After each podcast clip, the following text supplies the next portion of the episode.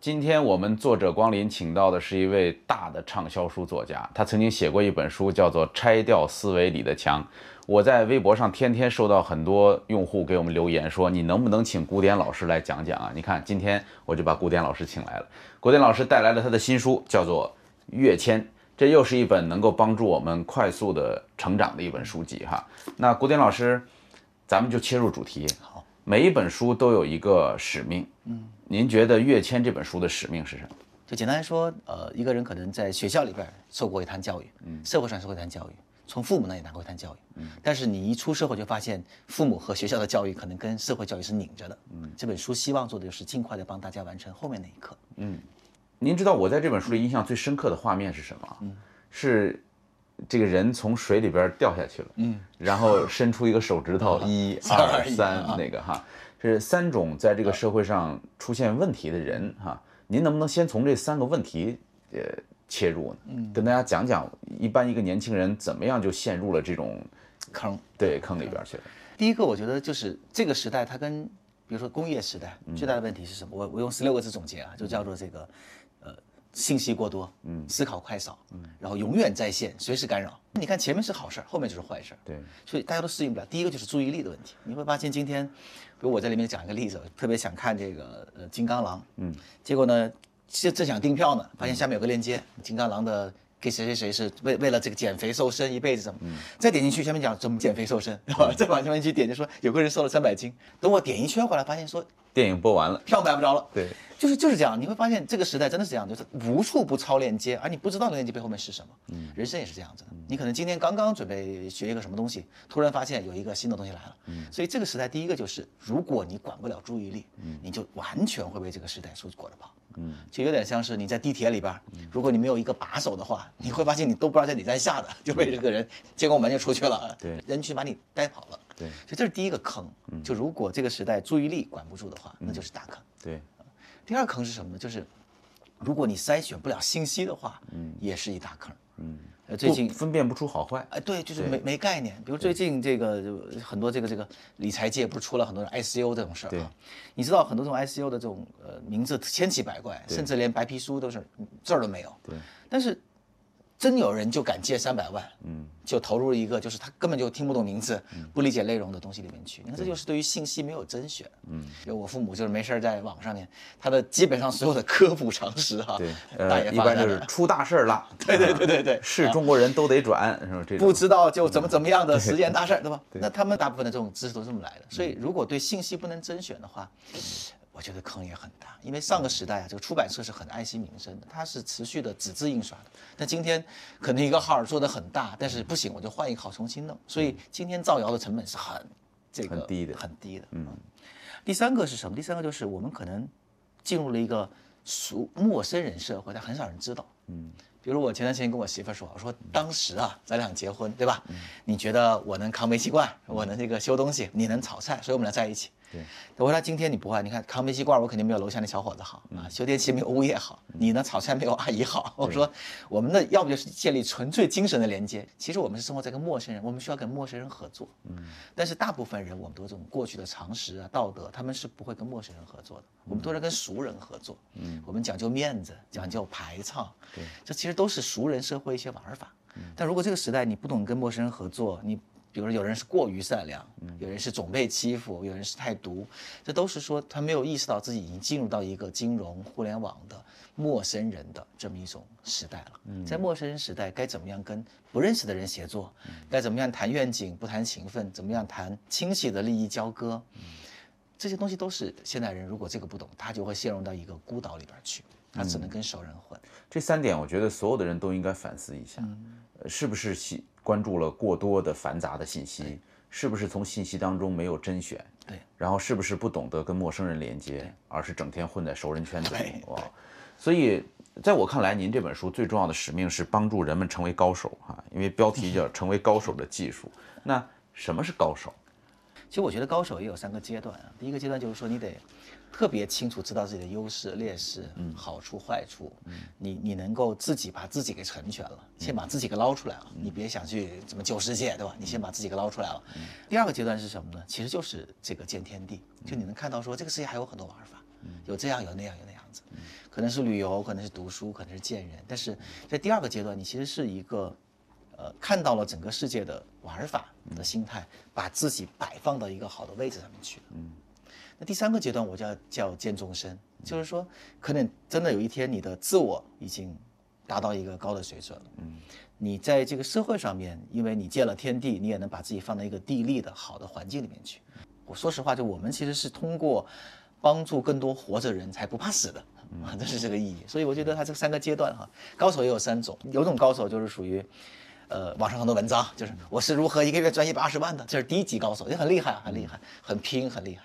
那第二级的高手就会说，你看我是怎么样创造很多社会价值，嗯，哎，我是怎么样理解这个社会，理解趋势分析，这也是第二轮的高手，嗯，很多高手会最后面他会说到说，就我是怎么样在帮这个社会做点价值，嗯，我是怎么样去拉那些可能时代车轮跑得很快，碾压很多人，我怎么把他们拉一把，让他们走得好一点点，嗯，我觉得这其实也是高手，嗯，这三个不同的境界。您在开篇就写到了高手的暗箱哈，嗯。高手的暗箱里边都藏着什么宝贝？嘿，我这个因为为为了写这本书，就访谈了好多好多人啊，我就发现说。每个人都有两个东西，一个叫超能力，就是说他可能以以身俱来的一些天赋，然后慢慢练练出来了。第二个就是什么呢？他有一些秘密的技术。嗯，这个技术呢，其实说出来很简单，但它就就真的是秘密的小技术。比如说我在书里面讲一个故事啊，就是拉斐尔，嗯，有一个英国的这个艺术家，他有一次去看当时的文艺复兴时代的一些人的画，嗯，他看着就很崩溃，因为那那些人就是可以在一个这么小的画上面，每天能画十几个陌生人的肖像。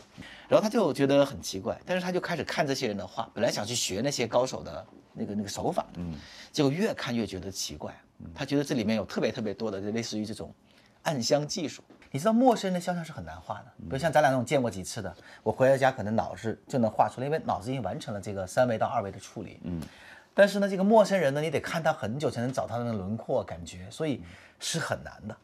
所以他当时作为英国最好的画家，他看那个。那个画的就很崩溃，对这个手跟猪手一样啊。他想说，是不是这群人当年经历了多少的这个小时的心，就是那些鸡汤和例子就出现了啊，我一万小时理论。但他后来回到家里面去琢磨这些人的画画，就发现越看越不对劲。嗯，他发现说，很多时候这个人，比如说他明显的左右手是反的，嗯。啊，有的时候呢，可能这个这个这一块比例大，这块比例小，嗯，呃，他自己也是个摄影师，他就明显的觉得说，这就是暗箱里面没弄好出来的。嗯，他开始怀疑这群人是不是在用暗箱技术，就是中国那个小孔成像。嗯，就他将将近找了将近五百多张不同的画作排成一排，得出了一个很周密的研究。这个研究，因为他知道这个研究很颠覆。嗯，他发现当时的画家都在用暗箱技术，就先把你请到这儿，然后说你坐一会儿啊。嗯，他在那儿其实有个小孔，然后他跑到那个旁边去，有一个暗箱，他就赶紧拿个拿个布放在那儿，把你勾出来，跑回来说。嗯，我画好了，然后啊，这是当时所有的这个画家的一些呃行业秘密，但是可能很很少人会告诉你。哦，相当于是呃预先拍的照片儿。哎，对，在那个布上勾出来了，但那时候没有照相的技术，对，他只是把那个人成像在那上面以后勾出来，勾出来，所以他就很很精准。嗯，其实今天很多人也是这样子的，你比如说你去看我们很多这种公众号的小编，嗯，你去问他什么问题，他会马上十分钟以后给你一堆的答案，很好。嗯，其实他有一个暗箱，他的搜商特别好，对吧？搜索技术特别好，他只要可以精准的利用关键词，你比如说一个就用百度啊这种工具，你可以搜不同的。只搜政府网站的 PDF 的报告的某几个标题有这个词儿，嗯，三个东西一搜，你就马上能搜到最精准的数据。但是你要在这搜，它可能排到第二十多、三十多页，这是不是暗箱？这其实是暗箱。嗯，我看第二章就是讲高手的战略哈，我觉得您对这本书的期待是说，它不是一本简单的教你成功的书，而是要从战略的层面，从宏观的角度让你认识怎么样成为一个出众的人哈。有哪些战略是很重要的？我这这本书里面讲的最核心的一个战略，嗯，就是要抢占头部，嗯啊，因为我们以前的大部分的这个所谓个人成长的战略，都会跟你说要分析自己的优势劣势，嗯，这个这个兴趣能力价值观，以及还要努力等等改善学习方式。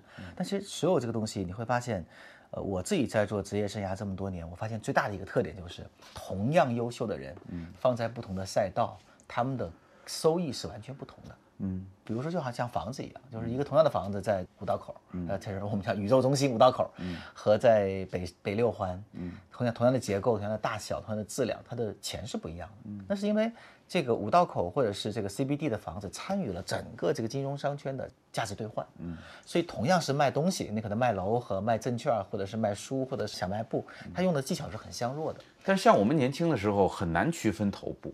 是就不知道什么是头部。是我们找工作的时候都是看谁给的工资高。对，那那作为一个年轻人，怎么能够分辨什么是头部？第一个是一般会认为头部就是高价值区，比如说我们会定的月薪最高去哪儿。嗯，但你可能发现，比如大学毕业月薪过万的，可能只能做销售。嗯啊，所以其实头部有两个核心，一个是它的价值要高，一个是它的你的优势要高。嗯，因为如果价值高优势低，过去不就当炮灰了吗？嗯，所以。头部其实基于两个的，外在的价值高，内在的优势高。外在价值高可能可以通过很多方式啊，比如说你可以看行业行业调查报告，你可以问过去的师兄师姐，你可以去看这几年的这个职业的排行榜，或者你也可以就是在你的能找到的范围内，同一个公司一个部门中间找到它的核心业务上升的空间，这都是能看出来的。但是呃，你自我的优势则是需要大量的分析。嗯。我是觉得现代人信息信息很透明，嗯，他的坑其实不是不知道什么是头部，嗯，他的坑是不知道自己在哪儿有优势，嗯，在这里面的建议就是说，千万不要以自我的优势为核心去定义自己去跨入职场，因为你的优势是在过去的竞争中间展现出来的，嗯，所以如果你要以我做什么好就做什么，不一定能查到那个点，一定是倒过来说我。最终想进入什么高价值的区域？我觉得那个东西不管是有精神上面的价值、社会价值还是财富价值，但是我去找说，在这些有价值东西中间，哪一个是有有战略性胜利机会的？嗯，所以你要把一个事情没价值做到有价值是很难的，但是你把一个有价值的事情做好是很容易的。嗯，所以先定价值区，先看什么事儿有价值，然后才去提升能力和优势。嗯。呃，但是我我也有一种概念啊，就是一个人的能力变化是很大。嗯，像我们同时大学毕业的人，有人留在了学校，有人到了工厂，然后有人到了电视台，是，最后塑造出来的能力是截然不同的。是的，所以一个年轻人怎么能够知道自己将来就一定能够擅长做什么呢？因为他会变呢。是的，如果这个人，比如说他没有足够多的视野去知道什么是他擅长的，嗯，我的建议就是。毕业后的前三五年，如果你有很清晰的方向，就去做；如果没有的话，你就直接去进入当时竞争最高的平台，因为人的优势就是在竞争中间展现出来的。那比如说，可能十几年前央视就真的是头部，嗯，对吧？但现在可能央视就应该不算是这个头部了。那再过几年，可能是社群和人工智能的结合。那这个时代，每个时代它都有它自己最强的声音。如果实在想不明白干嘛？你就冲进去，因为那个地方已经聚集着最优秀的人，那你跟他们联联机，跟他们学习，跟他们 PK，能力就会上升。等你想明白以后，你再去找一个细分的市场，这也是一个打法。嗯，这种会不会成为一种追逐热点的方法？然后到最后你发现你总是比别人慢一步，你追到一个热点，就过两年发现这个热点没那么热。了，像我们当年上学的时候，都一窝蜂的好多人学管理，学完管理，结果发现管理这玩意儿几乎在哪儿都用不上哈。也这这怎么能够有一个预判？的关键就是有没有学好。比如说举例哈，比如说在我大学的时候，大家都去打玩星际争霸，嗯，那我们那一届其实最后面在星际争霸这个里面有优势的人，现在也很厉害啊，也是他自己一开始是成为一个从全中国前三的星际玩家，后来现在自己开游戏公司，他也做得很好。所以你进一个领域，我觉得首先人是对自己要有个大概的预判的。比如说我们经常会说这个人是喜欢的具象的。还是喜欢抽象的，对人还是对事儿感兴趣？你大脑一划了，就会出现四种人，比如对人对事儿感兴趣的，可能是做管理比较好，嗯啊，对人对概念比较感兴趣的，可能做内容产品做这种知识传播比较好，嗯啊，如果对事儿对概念比较感兴趣的呢，可能就做研究比较好。所以我觉得这个大分类是要有概念的，不能入错区。但是当你进去以后，我觉得可能就是需要不断的试。但是很多人试问题是他试完以后觉得不行，他就停在那儿了。嗯，其实我觉得，比如管理。相信读到大二的时候，大家也应该知道自己适不适合做管理。嗯嗯。那么，如果你有积累能力，完全可以去下一步。大家对这本书里边最感兴趣的部分，肯定还是实操的那部分，就是怎么样去学习，怎么样快速成长哈。呃，您提到了一个联机学习的概念，给大家解释解释。联机学习的对应版本就是单机学习了。比如说我一一讲到学习，就是拿一本书，嗯，对吧？然后翻到第几页，读完，那顶多我就出个脑图，做笔记，存上去，什么时候看？你看这是一个小闭环。至少有这么几种联系学习方式。第一是现代的人呢，他遇到个什么问题？他第一反应可能并不是去书上找，而是说我去搜一搜有没有相关的答案。比如创业者，他想到一个 idea，他不会说我回家去看看什么。呃，把它做通，他可能会想说，我去看看这个世界上有多少人在做同样的事情，那可能别人想好的一个模式就摆出来了，这第一种可能性。第二种可能性就是说，哎，当你遇到一个问题的时候，你会发现说，知识多到你不可能学会的时候，那么谁脑子里面会懂这个知识呢？就我这儿没想明白，但已经有人想得很清楚了，那么我不如去调用他脑子里面的知识。这是第二种，就是我只要提出一个足够好的问题，然后把每个人脑子里面的部分拿出来。这就属于属于这个第二种联机学习，就是记得这个知识不如知道这个知识在哪儿，直接调更重要啊。对，第三个就是那别人也不是无缘无故把知识给你的，所以呢，如果你可以把，比如说我见见过很多这种人哈，他去做做策划的时候，他是这样的，先跟这一群人聊聊完以后呢，不说话，啊，全记下来，慢慢就形成自己一个知识模块了。嗯，他再去找第二波人聊的时候，他会把知识模块丢出来，那别人觉得哇，你还是蛮懂的。他又把他的丢出来，这样来回几次以后啊，就有点像知识杠杆一样，就是你跟这群人说起来，攒了一笔钱，拿这笔钱去撬动一个新的杠杆，在那个圈子里面呢，可能聊完一圈以后，如果你整合的快的话，因为你要整合出来嘛，你去一个更高的圈子，那么几次知识的杠杆其实是不会崩盘的，因为大不了就不懂呗，对吧？然后，那么几次撬动以后，这个人会比以前的速度很快的上到一个很高的认知，在一个高认知的时候，他再往下面看就变得很容易。所以他就比这种原来是自己学完这一盘整合再上就快很多。嗯，所以我觉得知识也可以像金融产品一样，它是可以加杠杆的。有例子吗？比如说，大部分的我现在做很多写书也是，嗯，我这本书本身就是一个联机学习的方式。对，它其实是很多的零碎的想法。嗯，然后呢，跟这群人聊完以后呢，就会出现一个单张的一个想法。嗯，这个想法呢，我会再跟其他的高手聊，他会说啊，我听你这个，我想到了些什么。所以基本上我是从跟将近三十多个人聊，但不是线性的，是跟这十个人聊完以后，拿一个知识模块去跟高一个层次的人聊，再拿知识模块。所以这本书它不是一般的作者那样先写个大纲往下写的，它是一个从上往下生成的。就写之前我也不知道它会有几章，它会有什么内容。但是当大家所有人都提到说这些东西很重要的时候，它就被聚类聚过来了。嗯，我现在自己看书也是这样子，比如说我可能想研究一个话题，我就不会再去像以前那样。读这本书了，第一步我会把所有的相关的主题书都买回来十本，翻目录，嗯，可能找到中间百分之二十的内容是反复出现的，我就觉得这是重点，嗯，把这个看完以后呢，我就会把这个二十跟一个高人讲，比如跟您讲，他说，哎，我觉得理财是个怎么回事，时间管理是怎么回事，商业模式是怎么回事，那可你肯定会丢很多想法出来，嗯，那我会把这个想法可能再整合去跟更多人聊，那么几次以后，你会发现你对这个领域的理解。比你单独的一个人往上走是快很多的。我也发现有时候跟一个呃行业专家聊天哈，被对方碾压的那种感觉是很好。对对，就是他说的东西你完全不知道，哇，那就快速的吸收。对，这是一种很好的方法。而且您说的这个看目录的办法我也用过。有一次南京大学请我去呃讲课，但是他们非要让我讲压力管理。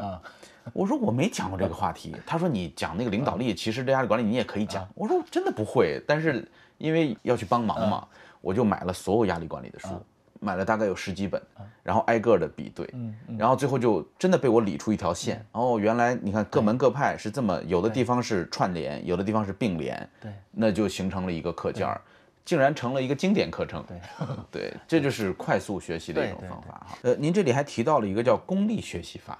这名字听起来不太好听哈，为什么要强调功利学习呢？我是觉得大部分人的学习其实是很没有目标的。嗯，你真的问一个人，你比如说你你他不管是听书也好，他是上课也好，你真的教室门口拦住他，你说你学啥了？嗯，他可能会说一两句，但是你说他对你有什么用，他可能就嗯没什么用。对，其实本质上来说，我觉得这种学习啊，就如果从从资产来说，它是个负债。嗯，就是说你你花了点时间去购买让你。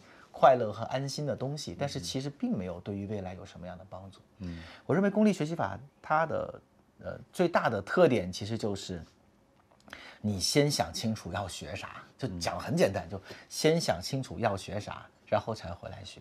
嗯。有人说我就是想享受一下，那很好，就你先想清楚，你就是为了放松，嗯。然后你就去读你放松的东西，嗯。你不要读了很多放松东西，觉得说哎呀我又没有学到东西，因为这个时代最不缺的是信息，嗯。所以在以前呢，读书人，比如说我案头放个二十四史，我就能读一辈子，我就觉得这就足够好，嗯，的确也够了，半部《论语》治天下，嗯，但今天信息是超级过载的时候，如果你没有一个特别清晰的目的性，筛选信息的能力，所以基本上你就相当于什么都能读，什么也必须读，也什么都学不会，嗯，所以这是很吓人，就是溺水，你会在溺水。呃，其实这很像我们读书会的一个宗旨，就是我相信每本书都有它的使命。对，所谓要把这个使命先提炼出来，也就是我们在读这本书之前要搞明白这本书到底带给我们什么，对，怎么样去改变我们的生活，就先提问，嗯，再去找答案，而不是先看答案，因为这是一个答案过剩的时代。对，啊，就好像我前段时间跟我媳妇儿说，嗯，每个月比如我们收入一万块钱，嗯，你花了八千。就想说这两千块钱用来干嘛呢？哎，读读书好了。嗯，哎，这个思路呢，你只能就是读读书好了。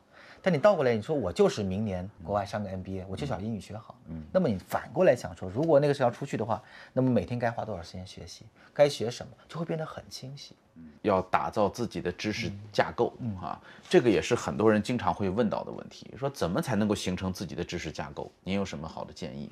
我觉得知识架构的最顶层其实应该是一个好问题。而且这个问题越大越有意思，嗯啊，就是比如说你会发现，比如说像埃隆·马斯克，埃隆·马斯克，对他的那个那个问题就很大，人该怎么活着，该怎么去火星，对吧？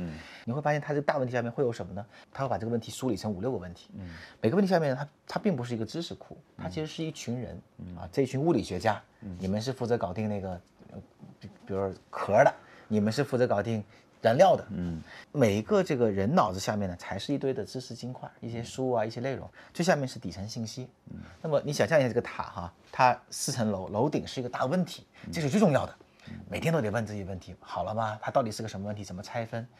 第二层就是一堆大脑，嗯，就是这群人帮你想这个事儿。嗯，再往下面其实是一堆书，啊，一堆一堆信息，最下面就是一堆真实世界发生的一些琐碎的事儿，比如说技术问题啊。障碍问题啊，嗯，那大部分人以前认为建立知识架构呢，整个这个它是建立在自己脑子里边的，嗯啊，他就觉得说我对我现在想起来，呃，领导力有五个板块，一二三四五，但是这样的东西你会发现它有几个问题，第一是它没有联机，在这个时代没有联机就会很慢，嗯啊，就是，但是如果你想你跟全中国最懂领导力的十个人在一个群里面，你就很难不知道领导力是个什么东西。但是对于普通人来讲，他很难跟这十个人在一个群里边，是，所以他也没有必要去。成为顶级的领导力大师，那有什么办法能够让他？假如说他真的就想成为一个领导力大师，那他怎么才能够成为呢？我觉得一开始的时候，他要做的事情是从下往上走，就是第一开始他应该收集一些基本的知识晶体，我们叫知识模块哈，就是说基本的该读的书得读，比如说可能呃彼得·德鲁克的书你也得读，陈春华老师的书你也读一读，等等等等啊，慢慢你这些有些基本概念以后，尽快的开始要跟你身边能接触到的，跟你。咖位相同的思想差不多的人去联机，嗯，去交换答案，呃，这个时代一定是个用答案换答案的时代，它不再是一个你自己琢磨明白的时代。在听他们想法以后呢，你你肯定会有个整合，那这个时候你可能就会上一个上一个层次了。原来你是在公司里边，呃。其他部门经理都听你讲领导力，可能未来你就会成为一个好的老师，像您这样。嗯，您肯定有自己的圈子，你肯定有自己的企业家圈子，有自己的学术研究圈子。企业家圈子、学术研究圈子，我在里面再做一个整合。我觉得人最好的状况是成为一个带硬盘的路由器。带硬盘的路由器啊，路由器就能发现别人。哎，对，你看能被别人发现。房间里面可以没有硬盘，你得有路由器，对对吧？因为它可以取别人脑子的东西。但是你得有硬盘，是你得有自己的储存，对，能存下来。对，所以它其实我相信这个每个人的这种就拿领导力来说，它不是直接的扔出一个什么巨大理论怎么怎么，它是一个不断的跟很多人联机迭代、联机迭代，慢慢升级，升到有一天你肯定就会跟一两个领导力大师会有联系，那未来可能会有更多。还有一个新概念叫知识 IPO 哈。这是这是什么意思呢？这个是我开始研究了很多，这不是内容创业嘛？很多知识工作者他们是怎么工作的？嗯，他自己是一个商学院的教授，常年帮美国和政府和大公司做咨询，然后呢没事儿写书。嗯，他自己怎么样去评价自己三个阶段呢？他就说我是不断的接咨询，倒逼自己思考。你看，从问题出发的。嗯，然后因为他这些咨询就会遇到很多的大脑袋，对吧？嗯，他会去跟。很多人聊，聊完以后他说我是用接咨询来思考，用讲课来做整合，嗯，他的知识架构，嗯，他要讲，因为讲出来才会写出来，嗯，最后面用写作来产品化，嗯，就他把一份时间卖了三次，咨询卖一次，讲课卖一次，写书卖一次，所以他的影响力就是这样下来。嗯，我把这个称为知识 IPO，就是你要用问题来输入，千万不用知识来输。入。嗯，我对联机学习有了一个新的认识，就是不要在一个人闷着头是去是钻研，要更多的交流。就是人类的进步史，就是大脑的外包史。嗯，所以你看，为什么人比猩猩厉害，嗯，厉害，对吧？它虽然比猩猩体力弱，对，体力外包了。嗯，那等到发明文字，为什么又有一次进步呢？谁把他的记忆力给外包了。我在西藏真见过那些游宁诗人，我不知道他们在怎么称呼啊，他们真的是那种说，有一天突然有一天睡一觉，梦里面有个老头教他一个长诗，全背过了。这他醒了就能背，而且一个字儿不落，很神奇。然后，但是你想，这种人太少了，对就是仙儿太少了。那么大部分人都是什么呢？不用梦，你就去新华书店五块钱买本书就行了，对吧？对你这功能就有了。所以印刷术的发明其实是让人类外包了记忆记忆这个大脑。嗯，那电脑外包了什么呢？外包了处理能力，外包了很多东西。比如今天咱俩待会儿要吃饭，嗯，大众点评网一搜，不是就能搜到那些点评嘛？我就外包了他心通啊，然后我就能知道这个别人怎么看待这个饭馆的呀。对，对吧？我外包了千里眼呐、我能够看到带我父母亲看到国外一些景色，嗯，所以包括今天我们就做这个节目，外包千里眼呐、那外包顺风耳啊，嗯，我真的是觉得就人类大脑是持续的外包，你要持续的外包不重要的东西，而持续抓住最核心的东西，比如创作力，嗯，比如说想象力，嗯啊，比如说整合能力，比如说情感表达，那么我相信未来人工智能时代。人类会继续外包大量的工作。有一个很有意思的事情，我前段时间有个朋友在杭州，他刚去杭州做电商，嗯，做几天就给我打电话说不行，我要回北京。我说怎么了？他说你听啊录音。我听完以后呢，我说嗯这个很很正常，他去大公司啊，名字我不说了。男的打电话去问那个好像窗帘的事儿，对方就跟他回答窗帘怎么怎么卖，一个就是很正常一个销售环节。他说刚才那个声音，销售员的声音是 AI 的声音。嗯，是人工智能的声音，不是真人。哦，我操，我听的真是冷汗，你知道吗？就是我听不出来，哦，所以他说我听了这个，我就觉得电电销没法干了，我不想干这一行，我觉得一定会被干。对，你就至少你就说我这个没没你就没听听出来，对对，后来我跟他们一聊，他们说很正常，因为国外已经有用电脑，就是用 AI 去做呃简单的客服和用 AI 去做简单的心理咨询，就是基于行为认知疗法的心理，就 A B C 那些。心理咨询都可以，就是简单的行为认知，就是说哦，就是听到一个东西，简单做认知已经可以了。然后一开始是文字，后来可以用语音，所以这个时代，那如果电脑嗯这个被外包了，那我们要抓住什么？这也是这本书谈的一些话题啊，创造力怎么样创怎么整合表达？我觉得这是一个知识工作者，或者说这一代人，我觉得没有人不是知识工作者，嗯。每个人 IPO 的一个过程。呃，在这本书里边，我觉得重头的除了这个联机学习之外，就是破局思维哈。给大家讲讲什么叫破局思维吧。破局思维，其实我们所有人都生活在一个局里边，嗯，但是可能你在其中你是感觉不到的。我举两个例子哈，我第一次去非洲的时候，嗯，去了当时有个地方叫做呃塞塞伦盖蒂吧，塞伦盖蒂一个、一个大草原，它是一个火山口爆发形成，直径是五十公里，你想想，就就是实际上整个城区是一个活火山，对，里面就是个大草原，然后所以里面的很多生物其实是跟外界隔绝的，嗯，它基本上是一个完整的生态链，嗯，很有意思。你去那个地方的时候，你会发现，看这些具体的生物的时候，观点是完全不同的。比如说你在外面看动物世界，对吧？你老是看到老虎很凶猛啊，狮子很凶猛，捕羚羊，你会觉得羚羊很可怜，狮子很强大。你真的站在那个角度，就是那个火山口顶上往下看的时候，你会发现狮子是很懒的，狮子就是基本上不动。然后呢，羚羊是斑马是很强大，很大一群的。那狮子永远只会抓最弱的斑马。嗯，就我们经常听一个励志故事啊，什么最强壮的羚羊要跑赢斑马，不是的，狮子很贼，狮子说我就抓病的斑马，反正肉都是一样的。对，那么所以而且狮子很脆弱，只要一旱灾，狮子就会一片一片的死。哦，但是斑马很强大，对斑马怎么都死不了，乌嚷乌嚷的。所以它作为一个种群来说，你会发现，狮子其实是帮斑马消除老弱病残的，嗯，帮斑马淘汰的。然后斑马很强大，而这个整个草原里面最强大的是什么？是草。哦，当我们站在个体的斑马和狮子的时候，我们会觉得狮子最厉害，斑马第二，草是被吃的。对，但你站在一个大的局里面的时候，你会发现完全不同。你会发现其实草才是最厉害的。就像《人类简史》里边讲，不是人类征服了小麦，而是小麦征服了人类。是的，对，基因延续了人，对吧？不是人延续了基因。所谓破局，就是以前在一个非信息时代、非互联网时代，人其实是活在局中间，但是他是无所谓的，因为他看不到全局。但互联网时代，你会发现整个这个全局，因为迅速的流通，人马上就能看到这个全貌。当这个时候，你会发现，很多时候我们是被困在一个具体的局里边。比如说最简单的，贫穷就是一个特别有意思的局。嗯。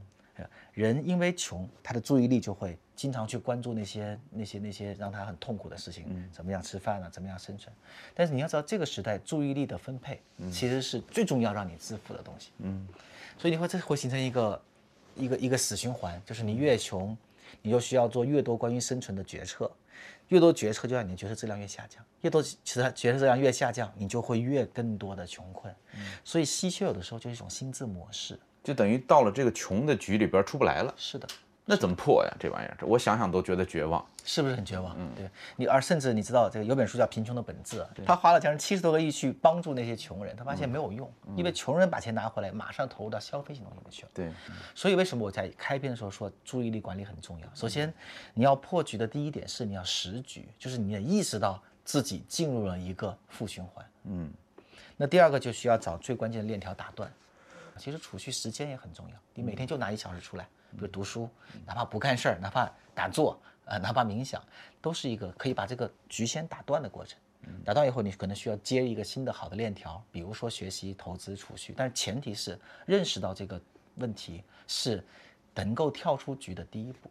哦，我有一个例子啊，不知道算不算，就是我当年是陷入在天天讲课的这个局当中。嗯，因为你知道，做一个讲师，你的收入都是来自于讲课嘛，一天几万块钱，你不挣白不挣。对，所以有人给钱，有有人约你去，你就签，签下来就去讲。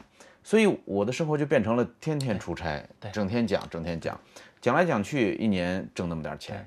然后我当时就在想，怎么能够解决这个问题？后来我就。开始给大家发 PPT，嗯嗯嗯，我说我收你三百块钱，我把这个我读过的书写成一个 PPT 发给你，这就是樊登读书会的雏形。从开始尝试着做这种讲座，开始卖三百块钱一个人，三百块钱一个人的这个 PPT 开始，我觉得商业模式发生了彻底的改变。现在我几乎停掉了所有讲课，太棒，这就是一个破局。你看原来那个就是。越忙越没时间想，越没时间想越忙。对你其实是接了一个新的链条，对吧？同一份时间以很便宜的价格，但是卖出去第一步了。它的链条可能很小，对对吧？比起比起这个原来这个链条，可能是微不足道，但是它至少是个新的链条。在这之前，因为我跟我们同行的这些做讲师的人经常聊哈，他说以前在诺基亚上班的时候，就觉得上班是天经地义。嗯，对对对。然后上一个月的班，好忙好累，经常加班出差，挣两万多块钱工资。然后突然有一天，他被一个民营企业请去讲了一个课，说你跟我讲讲诺基亚怎么管理，就讲了一个课。讲完课，别人就给他五千块钱，哇，完全改变了。他说这这太吓人了，这这一下午时间挣了五千块钱，然后他就开始接一个一个的这种课，后来就就离开了那个在诺基亚一直。转圈的那个生活，这就是从一个一个局到一个局到另一个。比如说第一个局就要说买断你的时间，嗯，对吧？第二个其实是买你最精华的时间，对。第三个是把一个时间卖给很多人，同一段时间卖给很多人。您这总结能力好强啊！现在就变成了同时卖给几百万人。对，这段时间有一部有一个纪录片叫一个叫何苦的小伙子拍的，是关于棒棒的，重庆的棒棒的，嗯。呃，别人看那个片都看得很苦情，我看的就是一个一个局。他说那个棒棒十几年下来，棒棒当年就是在重庆还是城市城乡建设的时候，能根棍子就能干。对。但今天还有人在干。嗯。这些人为什么留下来？他说棒棒有四波人走了，第一波就是年轻力壮的，对吧？就过去了。过去以后呢，有一波人发现每天只能干五十块钱，学一门手艺，嗯，能赚一百五，学手艺的人就走了。对。啊。那第二波人呢？他会发现说，哎，这个做保安啊，做这种物业，就是跟城市发展绑定。嗯，这波人又走了。嗯，就是第二波人。对，第三波人就发现说，给你们棒棒租房子，哦，做经营。那么一个人我租十几个房子，把它分成六个床床铺，包租婆，我的女儿女婿也可以参与进来呀，因为他们可以可以也可以干活啊，就不用我再扛体力。对，所以这三种人都走了，留下的就是那群什么人？就是觉得每天五十块钱不挣很可惜的。对。好像很吓人，但这真的是局。你越是这么搞，时间越长，你就越是错过机会，你就越不能放心那五十块钱。就你让他干别的事儿，他不行。他他一开始是不想干，后来是会被绑在那儿了。对他干不了那些，因为他的预算都已经按照每天五十块钱的收入已经支出出去了非。常吓人。有的时候你看这些人就很就既哀其不幸，又怒其不争，就好像我现在刚刚跟你讲，就是咱们就花了三百借三百万去投一个什么项目，希望赚钱的人，就是这人，你说他。可怜吧，也真可怜；你说可恨吧，他真可恨。他真希望说，别人在那边做研究那么多年的这个这个是投资，他就一下子可以翻一千倍。我我昨天被一个朋友拉去跟一群开化妆品连锁店的人交流，然后这些人呢就都特别发愁，跟我讲说，你看怎么办？现在马云要搞那个无人售货，嗯，无人售货店一出来，把我们冲击的我我们就没法弄了。然后我就特别奇怪，我说你为啥觉得它是对你的冲击呢？你不觉得你也可以干无人售货店吗？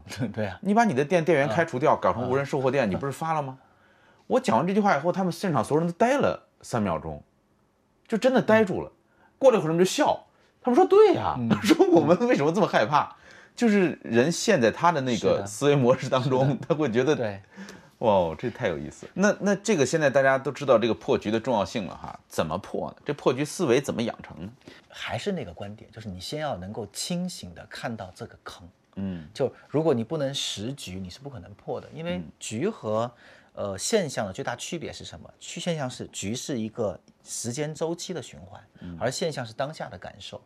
我举个例子，比如说你看看，我前段时间我去上海，我朋友我是原来是学建筑建筑工程的哈，他开一辆很好的 SUV 过来找我，就是那个特斯拉的那个那个那个。我就问他说：“这这这好开吗？”他说：“好开，挺好的。”说看我一眼，说：“但是你不要买，不值。”嗯。我说：“不值你还买的吗？”呃他说：“我是做建筑工程的，我这车开到工地去啊，包工头看了以后就愿意跟我签合作，我可以欠款，我可以欠很多钱，不还他觉得你有钱，你没必要。他说你做老师的，你去了，你你应该开差差一点的车，别人觉得你是那个很有情怀啊。嗯，同样是消费，一般人只能看见人买车这个现象，嗯，但是其实对于他来说，这是一个局，嗯，车后面撬动是对方的信心，信心撬动的是钱，钱来的是更多的车，你看这是局。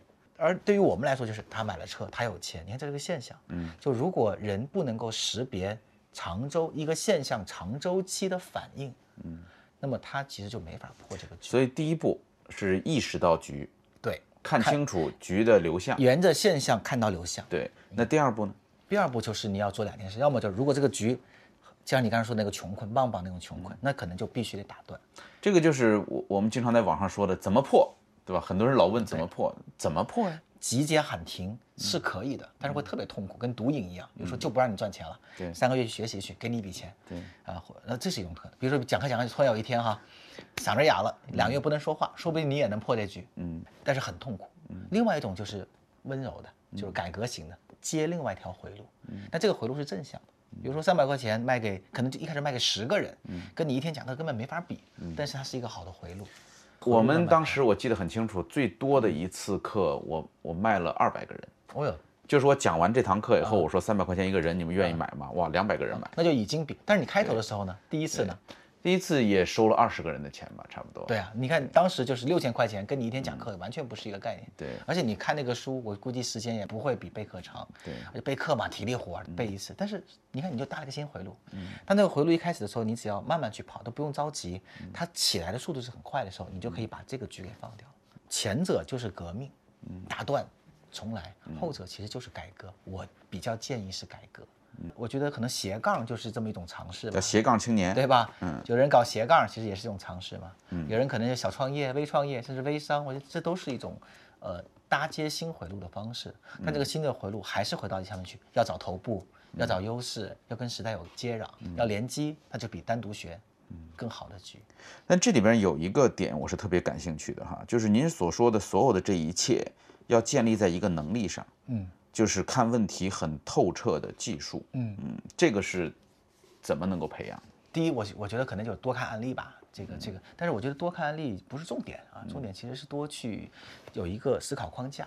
我在这个书里边写了一个框架，嗯，什么意思呢？就是说，其实事情永远是分为几个的，第一层是现象层，嗯，就是这个事儿现象是什么？比如说像你刚才说的，呃，马云要开新零售，我很担心，这是现象。对，第二层是什么呢？第二层其实是规律层，就是马云多久开始，对吧？以前有没有开过？嗯，那么呃，一般新零售去取代旧零售是什么样一个节奏，速度是多快，这是有规律的。嗯如果你看不懂这个呃现象，嗯那你可以看历史，还是有规律的。嗯我觉得规律下面是个什么层呢？是一个心智层，就是说这个人是如何看待规律的。嗯最底层的是价值观。我举个例子，不要讲马云太复杂了。比如说，咱门口小卖店，嗯，老打折，嗯，对吧？今天打折，这叫现象。嗯，你常年观察发现，每周三下午都打折，而且打折的就是那几款东西，这叫规律。嗯，再往下面走，你要再去再去思考的是心智，就是为什么老板选择在周三，而不是周四打折？嗯，为什么是这几款而不是那几款打折？嗯，那么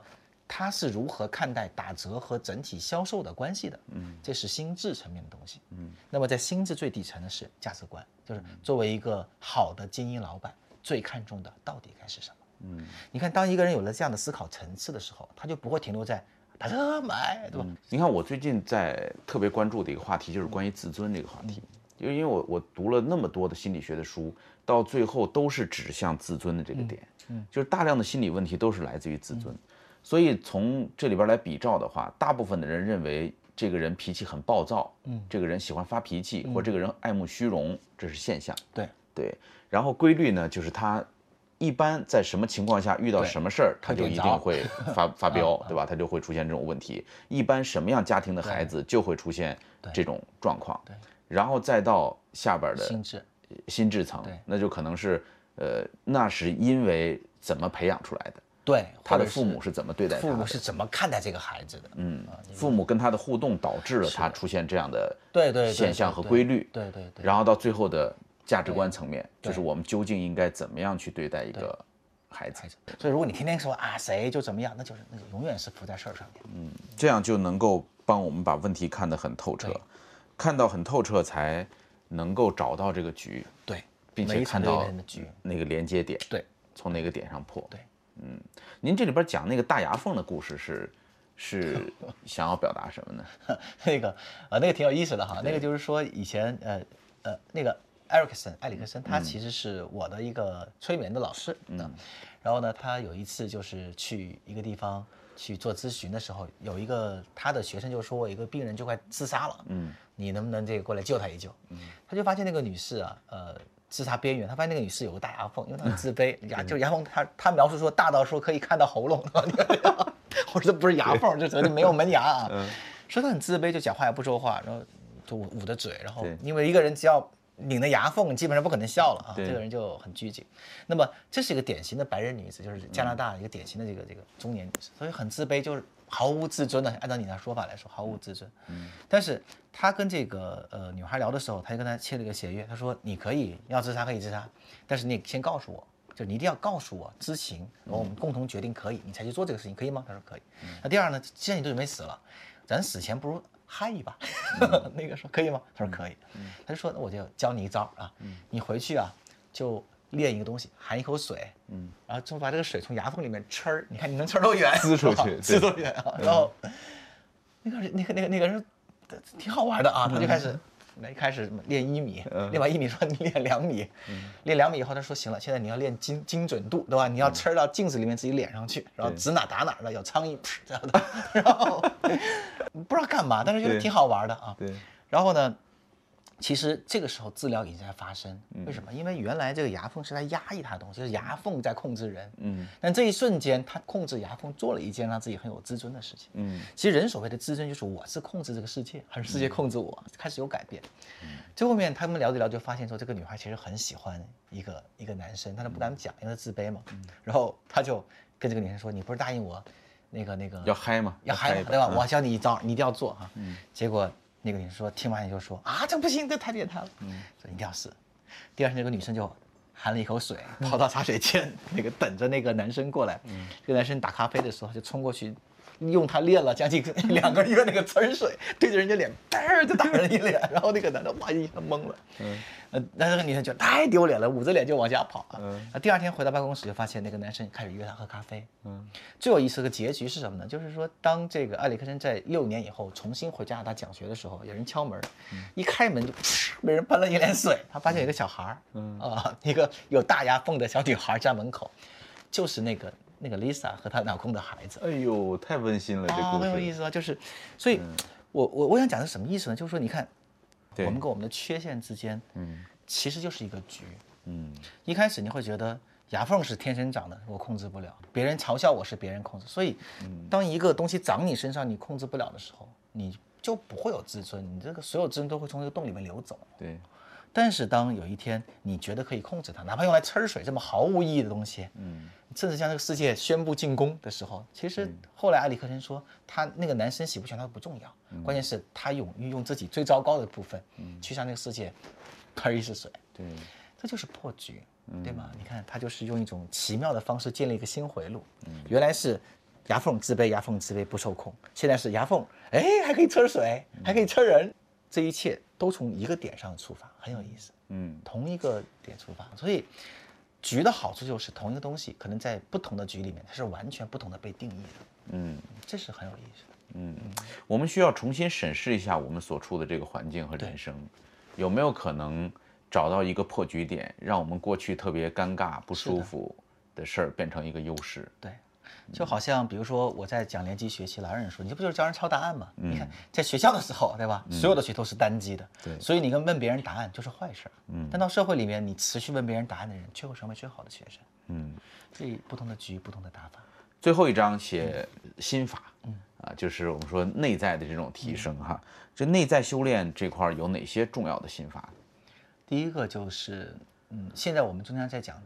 工匠精神，嗯，我觉得工匠精神很好，但是需要加上一个前面叫开放而专注，嗯，因为工匠，你看日本叫职人呢，对对吧？日本之所以尊敬职，很多职人会被保护，但有没有想过倒过来，职人之所以需要被保护，是因为他们活不下去，嗯，就是其实专注，嗯，如果这个人不是保持一个开放而专注，而是仅仅是专注，你就很难区分什么叫牛角尖儿，什么叫专注。嗯，过犹不及。对，所以其实专注的前提是你看遍了世界，回去想做这摊事儿，和你说你没得选，只能做好这摊事儿，那是完全不同的心境。我前段时间跟那个谁聊，跟万维刚聊，就聊那个雷雷跟那个打打架那个，嗯，然后我觉得他讲一句话很有意思，他就说，在一个充分竞技的，我们就聊为什么 UFC 像 MMA 那种自由格斗，对，没有门派。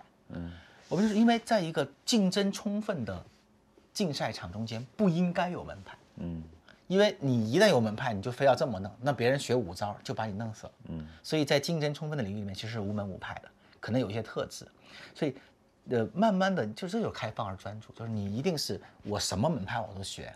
所以，孔夫子说：“君子群而不党，对；小人党而不群，对，就是这样。还包括君子不器，对。”就是这个概念，就是他不会把自己局限住，包括中国也是，你会发现中国很多时候就是，要么就是太专注，就是这是老东西，千万不能动，对啊，要么就是只要是西方就是好的，嗯，其实你会发现真正在中西文化上面有大成的人，都不是只在中国待着的啊，很多你像木心先生，像陈丹青他们，就都是我全全世界先绕了一圈，对，回来我觉得这块真是好，嗯，哎，他们那群人，就国际化的人对于中文的理解，反而会比一直在中国待人会好。这就是开放而专注，这是第一个。那怎么保持自己内心不断的进步呢？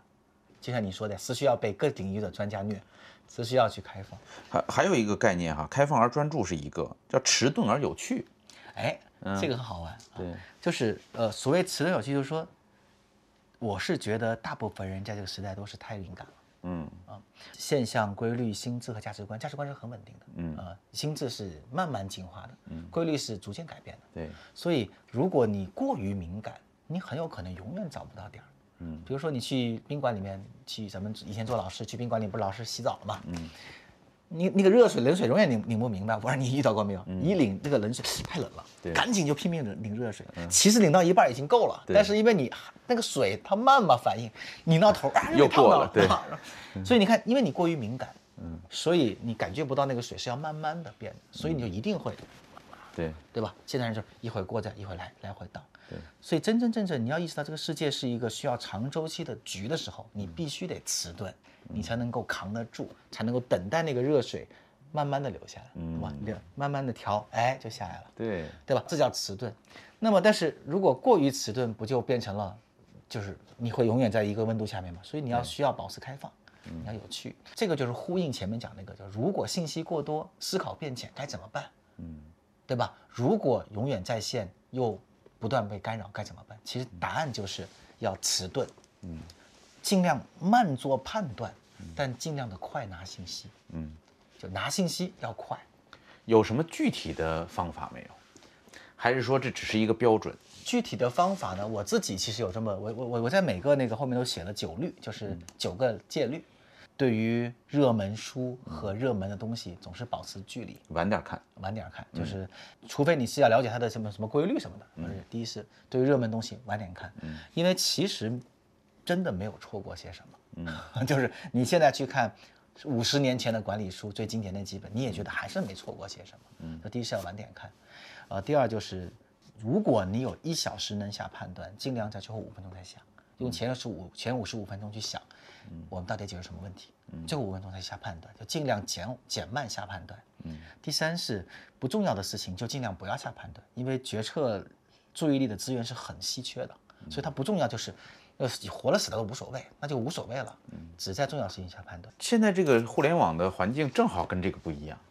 就是所有人都希望在第一时间自己的公众号上发表一篇对最热门事情的评论，是，而且一定要立场鲜明，是要骂这个人或者是骂那个人。对，上次奥斯卡不就出事儿了嘛，对吧？嗯，但那个谁得奖了，我？发现没得奖。嗯，我觉得是这样子的，呃，可能有两个打法，一个打法是说，第一波赶的是一波人，但是你吸引的可能就是那群仅仅想听现象的人。嗯，但是我往往会看的是那一波潮过去以后，你会发现有一些真知灼见的文章，嗯，就真的会出现。那些人他虽然文章爆不爆不要紧，但是爆一个就是里面吸引的人群是高价值的，嗯。然后我会觉得那群人，如果仅仅拿公号来说，就你吸引一千个真正理性思考者，嗯，认同你的人，比那些爆文你都不知道谁写的，嗯，会好很多。这个是我们在中央电视台原来新闻评论部受过的训练。我们有个主任叫陈芒，嗯，很有名的电视人。然后他就告诉我们说，我们新闻评论部抢的是新闻的第二落点，嗯，就第一落点新闻联播，他们就报了新闻三十分，但是我们抢第二落点，这时候尘埃快落定了，我们要去找到这个里边最值得评论、最值得学习的部分传递，对，所以就能抓到最核心的那个对的东西，所以迟钝是很必要的，包括情感上面的迟钝，嗯，因为这个时代就是说每个人都接触的很浅，所以呃你。过快的去给任何人下判断，都是一个耗费自己心力的事情。嗯，有的人根本就不需要判断，他就过自动划过了，就没有在你身边出现过。对，那真正值得教的人呢，他一定是用长周期跟你合作的。所以人一定要有一个长周期的概念。嗯，短周期的所有的行为都跟长周期理论上都是相悖的。嗯，啊，所以叫我经常就会想说，不做判断，等待答案浮现。嗯，这个真的特别值得我们反思。就是现在的网上的群众的情绪哈，大部分是。焦躁的，呃，是生怕赶不上热，对吧？对。然后所有的新事物出来以后，都是一窝蜂的就就冲，所有人在寻找风口啊什么的。实际上，真的要学会拉长来看，稍微的变得迟钝一点，是特别重要的一件事。其实，就其实你仔细一看，那风口都没你什么事儿，嗯，都已经是被那群等待了很久的人所占上，跟真是跟你没什么事儿。嗯。那最后还有一个叫做简单善良可激怒，这个我就看不懂了，为什么要可激怒呢？呃，因为这是一个陌生人社会，还是那个关键，就是说，呃，我们以前的中国人是很讲究以和为贵的，嗯，和和平和谐，对吧？呃，和气生财，甚至包括你会发现，中国人在所有对抗性的运动项目上面都做得不好，嗯，你比如说拳拳击、搏击、橄榄球就不行，对吧？隔个网就好一点，对吧？网球、乒乓球，对吧？最好不碰它。体操，嗯，跳水，跳水，对吧？呃，为为什么会这样？就是最大的。纳什平均衡就是和谐，对。但在陌生人社会中间，你要这么和谐，肯定会持续被骗，因为大部分人只准备跟你做一到两次生意。哦。所以这个时候，呃，第一个是简单很重要。我们现在已经没有时间花，呃，两次、三次、四次、五次见面去识别一个人了。嗯。所以你一定要很简单，就是我就是要做这个事儿，做这个事儿就好，不就不好，对吧？清晰、可可鉴别，不可能呃深藏不露、圆融这种就是。对陌生人社会不好。嗯。第二就是可激怒是，呃，我觉得善良其实也有愚蠢的善良和高级的善良、聪明的善良。我觉得可激怒是一个很聪明的善良，就是你怎么对我，我一定是清晰的回回怼回去，而不是说啊我也容忍，我也忍耐。因为在一个单次交易的动态博弈的环境里面，其实一个清晰的规则，你往往发现身边有这种人哈，你你特别不喜欢那种温吞，怎么就你你什么都答应当上，回去又不干的人，你不跟他联系了。你反倒希望这个人说他脾气坏，但他就喜欢这个事儿。那我觉得您说的这个不算新观点，嗯，您算您说的这个就是孔子的观点。哦，有意思。对，孔子孔子最讨厌的人叫乡愿。嗯啊，勿乡愿之乱圣人。相愿就是您说的这个，什么都答应，什么都好，嗯都好嗯万事无所谓。但是实际上他心里面全都有账本他。什么都不做 这种。然后有人问孔子说：“以德报怨，可乎？”因为老子提出以德报怨嘛。对，孔子说：“以德报怨，何以报德何以报德，对呀、？”呃，所以叫以直报怨，以德报德。就是以眼还眼，以直报怨，其实就是得怼回去。对 对的对的对的对吧？啊，对的怼回去。是的，甚至是计算机模拟也得出了一模一样的结论。嗯他们他们弄很多计算机去做这种呃多次的嗯程序之间的多次的呃这种囚徒困境，对想找出最佳的算法。后来发现说最棒的算法，嗯有人写了将近一两千条，就三条。嗯，第一条叫做第一次见面总是呃出好牌。嗯，第二行叫做如果呃对方背叛，你也下一回合背叛。嗯，第三个就是没有库存，就是我不记得你上一次是好人还是坏人，我永远把每个人当成新的人来对待。嗯这是计算机的算法。就这三条。因为它速度足够快。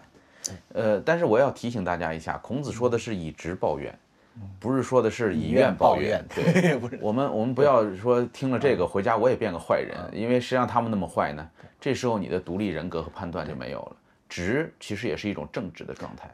而且我觉得，当你决定对别人好，有的时候不是因为他是好人，而是因为你是一个会对别人好的人。对，这是你的权利。对，结尾的最后一章的标题特别酷啊，叫做“极致的聪明和善良”，是吧？对，这话说的太大了吧？怎么能够做到极致的聪明和善良？我我觉得人其实很难做到极致的聪明，他只能做到极致的善良。近代的经济学，他做了大量的对于人的什么揣测以后，他发现一个很有意思的结论，嗯，就是说，其实善良是一种最自私的行为。就是其实人类这个种群发展到今天，可能善良这个事情本身就是一种个体利益最大化的方式。嗯，所以一个人他特别的聪明的时候，嗯他呈现出来的对外，反而会是特别的善良。嗯啊，就是或者或者说同一种行为，这个利他的行为会最大程度利己。这个事情，你从道德的角度，它应该叫做善良；从经济学的角度，它叫聪明。所以我觉得聪善良可能是一种特别聪明的自私，狭隘自私可能是一种特别笨的自私。